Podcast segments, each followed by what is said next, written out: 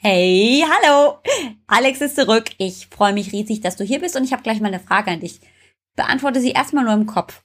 Ähm, ja, stell dir vor, du bist echt spät ins Bett gekommen und dein Wecker klingelt um 5 Uhr morgens. Hm. Freust du dich beim Aufstehen? Drehst du dich um, machst den Wecker wieder aus oder stehst du konsequent auf?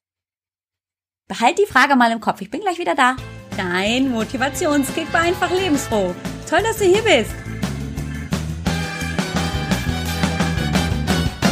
Das war eine fiese Frage, ne? Hallo? 5 Uhr aufstehen? Wenn ich spät ins Bett gekommen bin und dann, äh, was? Nee, also, oh, aufstehen ist eh schon schwierig. Nee, ich mach meinen Wecker aus. Ist das so? Ja. Also, ich kenne das. Ich bin auch echt jemand, ich brauche viel Schlaf. Wenn ich spät ins Bett gekommen bin, tue ich mich wirklich schwer aufzustehen. So, da habe ich dieses innere Gefühl, ah, diskutiere ich mal aus hier. Ach nee, komm, ich mach das Ding jetzt aus, dann den Wecker dementsprechend und dann gönnen mir noch mal eine Viertelstunde oder eine halbe Stunde oder vielleicht eine Dreiviertelstunde, bis es so kurz vor knapp ist, wo ich wirklich aufstehen muss. Was soll ich dir sagen? Wenn ich mich zusammennehme, wenn ich wirklich trotzdem, egal ob kurz oder lang geschlafen, aber wenn ich früh morgens aufstehe, ist mein Tag irgendwie besser strukturiert. Was will ich dir damit sagen? Steh früh auf. Uh, jetzt stöhnst du. Ich höre das schon. Ich höre das schon. Ja, das bedeutet nicht, dass du um 5 Uhr aufstehen musst. Aber ich habe zum Beispiel vor kurzem ein Gespräch geführt mit einer meiner Teilnehmerinnen. So. Die hat definitiv ein Organisationsproblem. Die kriegt nicht all das unter, was sie gerne unterkriegen würde in der Zeit, in der ihre Kinder im Kindergarten und in der Schule sind. Und dann habe ich mal ein bisschen nachgefragt und dann hat sie erzählt, sie steht um halb acht Uhr morgens auf, hat dann eine Viertelstunde, um ihre große Tochter ähm, zu begleiten, bevor die in die Schule geht und dann bringt sie die kleine Tochter nochmal eben schnell irgendwie in den Kindergarten, damit sie um acht möglichst spätestens Viertel nach acht am Schreibtisch sitzen kann. Naja, natürlich ist der entspannte Morgen damit irgendwie nicht so wirklich vorhanden. Und ähm, sie wirkt dann auch immer relativ gestresst und ähm, sie sagt, sie kommt irgendwie morgens nicht in die Gänge. Ja.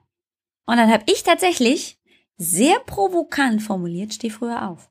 Uh, also die Blicke, die hättest du sehen müssen. Boah, wenn Blicke töten könnten. Ha. Aber es ist tatsächlich so, denn sie gab mir recht.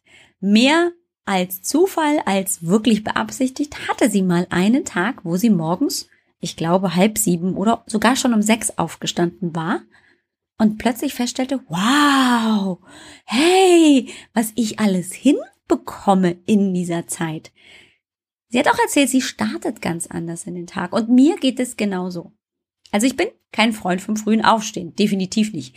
Ich kann mich disziplinieren und dann schnell aufstehen, also ich brauche nicht dieses ganz äh, lange hin und her, aber wenn ich hier so bis kurz vor knapp schlafen kann, dann ist das schon schön. Und es gibt natürlich Tage, wo ich mir das auch durchaus gönne, aber es gibt die meisten Tage, wo ich wirklich so diszipliniert bin und morgens früh aufstehe. Was nicht bedeutet, dass ich sofort aufstehe, sondern mein Tag beginnt klassisch um 5 Uhr morgens mit dem Wecker. Aber, und jetzt kommt der Clou, ich habe mir ein wenig Zeit verschafft und zwar zum Meditieren. Ja, jetzt sagst du ja, aber da schlafe ich ja wieder gleich an. Nein, ich widerspreche da sehr vehement, denn ich meditiere geführt und ähm, es ist mir nur sehr selten bisher passiert, dass ich das Ende der Meditation und das Wiederwachwerden und energetisiert Aufstehen verpasst habe.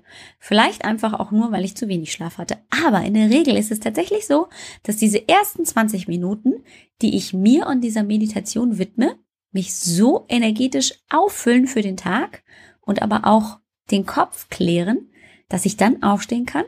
Und das, was ich als nächstes tue, weil es sehr gut in meinen Tagesablauf passt, ich ziehe mich an und dann gehe ich mit dem Hund eine halbe Stunde. Dann ist der schon mal gegangen Egal, ob es regnet, stürmt oder schneit oder einfach auch wunderbar die Sonne scheint. Ich bin raus und es ist nichts dabei. Kein Podcast auf den Ohren, kein Hörbuch. Das habe ich früher gemacht, aber ich habe entdeckt, dass mir die erste Stunde, die ich mir am Tag schenke, wenn ich sie mit Ruhe fülle, sehr viel besser tut, als wenn ich sie ähm, natürlich mit Persönlichkeitsentwicklung und, naja, neuen Business-Ideen, die man sich irgendwo abgucken kann, füllen würde.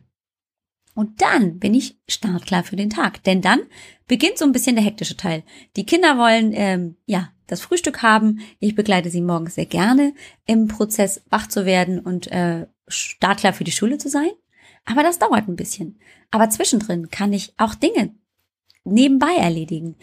Vielleicht die Küche klar machen, Wäsche zusammenlegen und solche Dinge. Und dann kann ich nämlich völlig entspannt, wenn das letzte Kind um kurz vor acht das Haus verlassen hat, mir noch mal ein paar Minuten gönnen, um zu reflektieren, was möchte ich heute erreichen und dann starte ich in den Tag. Oder ich mache einfach noch mal eine Runde Sport. Aber dann gehören die ersten Stunden oder die ersten Minuten des Tages mir. Und das lohnt sich auf jeden Fall.